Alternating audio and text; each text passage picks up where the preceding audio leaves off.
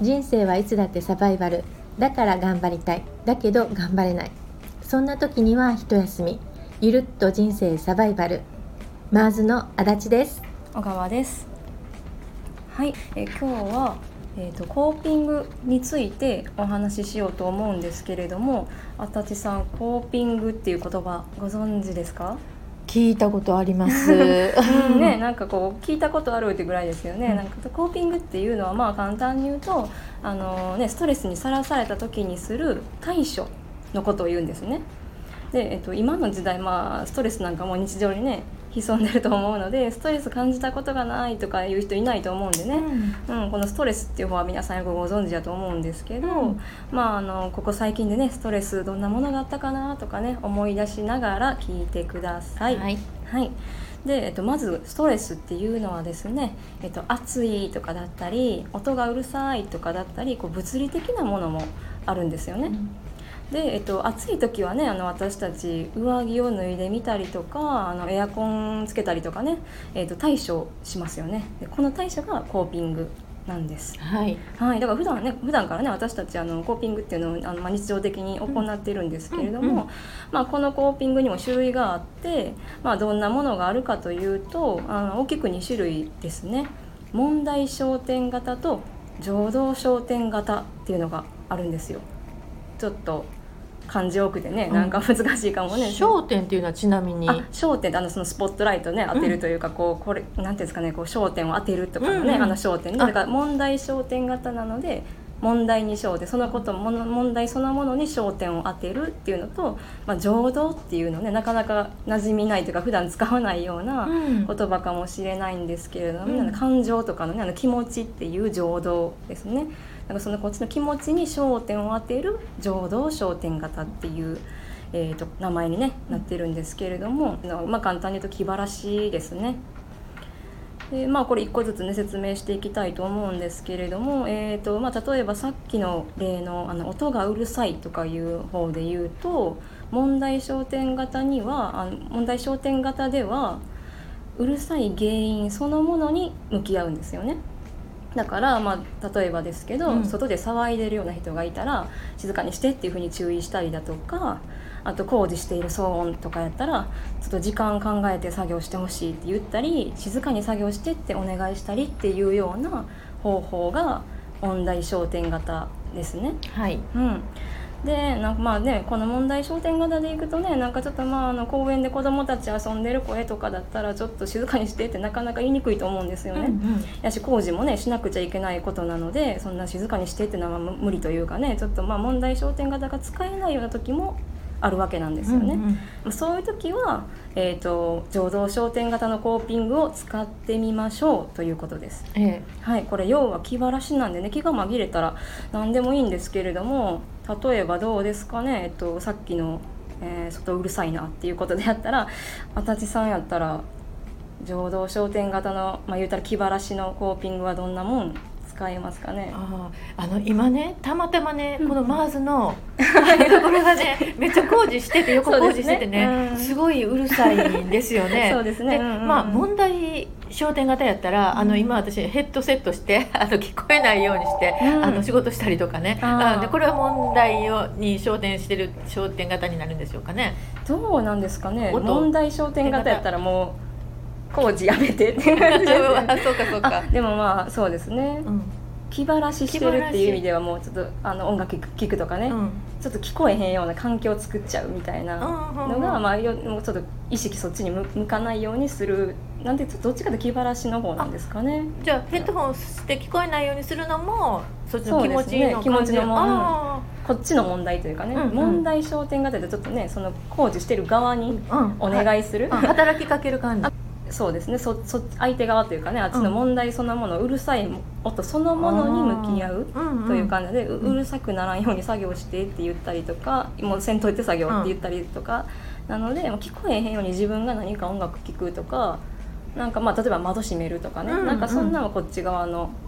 聞こえないようにする、うん、音自体は鳴ってますよね。だって、窓閉めたってヘッドホンしたって音は鳴ったままやと思うので問題はまあ片付け入れてはないんですけど、聞こえなくなったってっっていう意味ではまずどっちか言ったら気晴らしの方というかね、うん。商浄土商店型なのかなとは思いますね。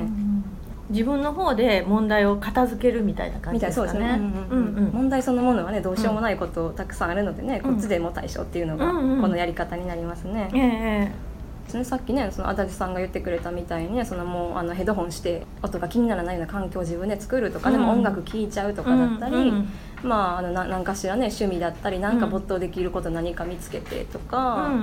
そういうのが、まあ、あの方法気ばし気晴らしのね方法としてはあります。うん。うんまあ、さっきの、えー、と工事やったらねそうですけど、えー、と公園で子供が騒いでるとかやったらね、もういっそ自分も公園遊びに行くっていうのもね、うん。一つの手だし、うん。なんか散歩してたらね子供たち騒いでる声も気にならんくなったわみたいなねなんかそういう方法もまあこの浄土商店型のコーピングの例として挙げられるかなと思います。はい。で、うん、そのストレスには合うけどこのストレスに合わないっていうなどあの、ね、感じもあるのでこの対処の方法っていうのはね一つだけじゃなくてたくさん持っておくとねいろんな時に使えて安心ですね。確かに。うんであの今例に挙げたのはね暑いとかうるさいとかちょっと環境的なというかこう物理的なストレスなんですけど大体多くの人が悩まれているものってこういう物理的とかじゃなくてちょっとこう人間関係がとかちょっとね家庭問題っていうような、ね、そっちのストレスが大体皆さん多いと思うんですけれどもそうですよね。うんうん。今ねあの聞かれている方とかもあの普段人間関係にのストレスについて自分はどんな対処してるだろうかとかどんなコーピングしてるだろうかっていうのを一回、えー、と振り返ってみてねあの考えてみてください。ちなみに足立さんは普段の人間関係のストレスっていうのは、まあ、何かしらね終わりかなと 人間関係のス人トレス、ね。間ちょっと重たいです もうねもう結構これ感じたことないっていう人は多分いないと思うのでそうですよね。うんううん。ん、なんかこうどういう普段どういう、まあ、問題焦点型でももちろんいいですし、うん。えっとまあ、例えばじゃああのその日会う約束をしていた友達がうん。遅刻してきたので、うん。その日の予定が台無しになったっていうような出来事あったとします。ええ。はい、その時そういう時に気持ち的にねあのストレス感じられると思うんですけどどんな対処とかコーピング考えられますかね？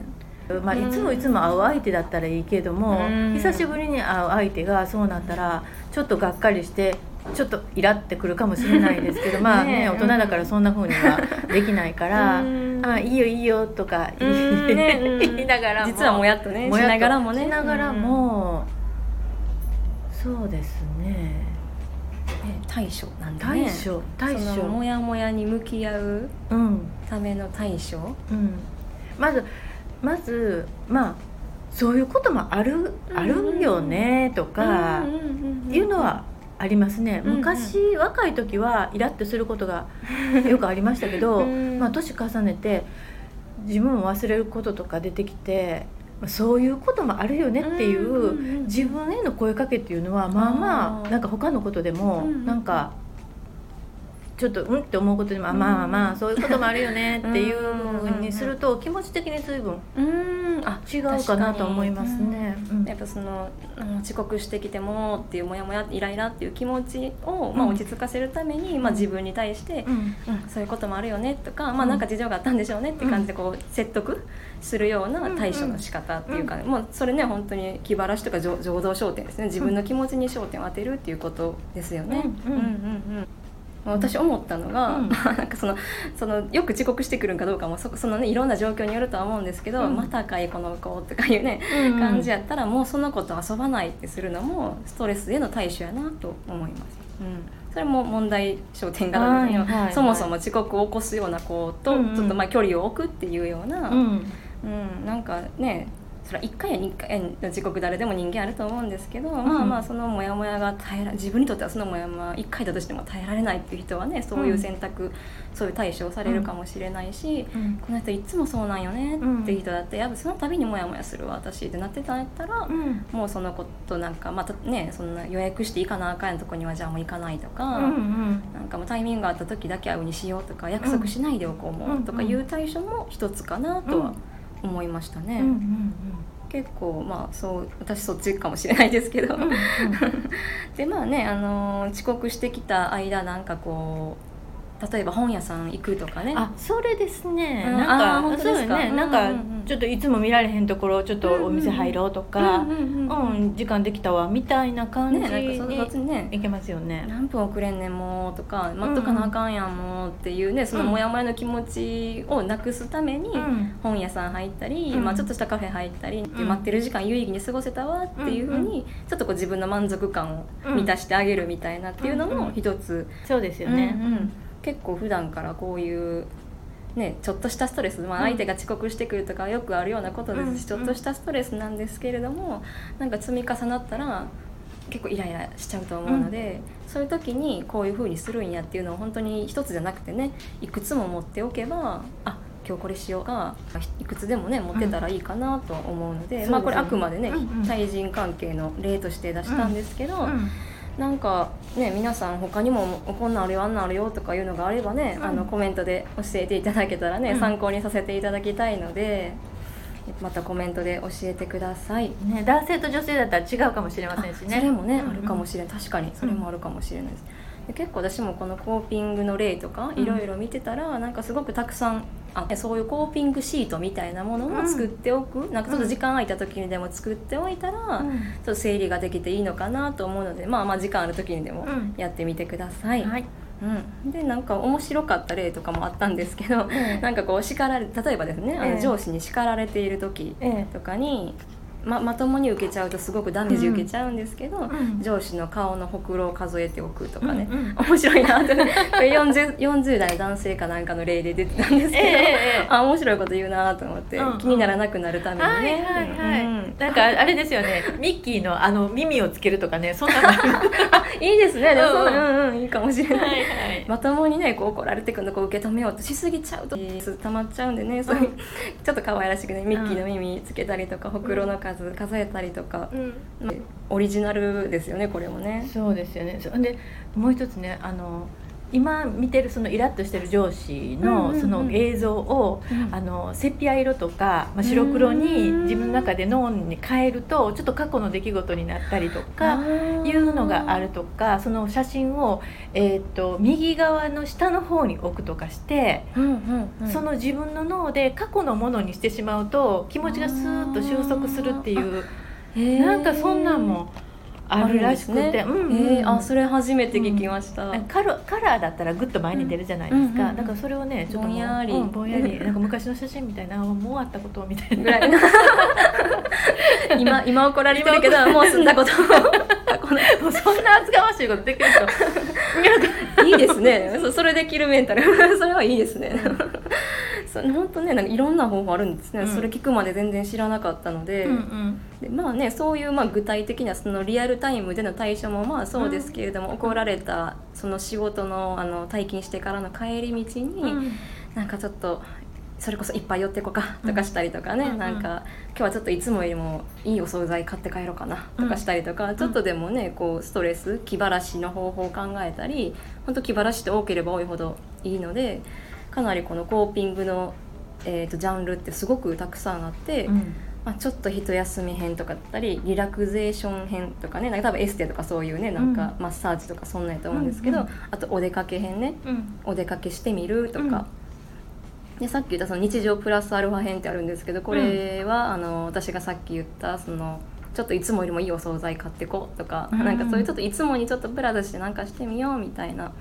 のもいいかなってふうに思います。自分へのご褒美みたいな。ご褒美ですね、うんうん、ちょっと贅沢しちゃおうみたいな、ね感じの。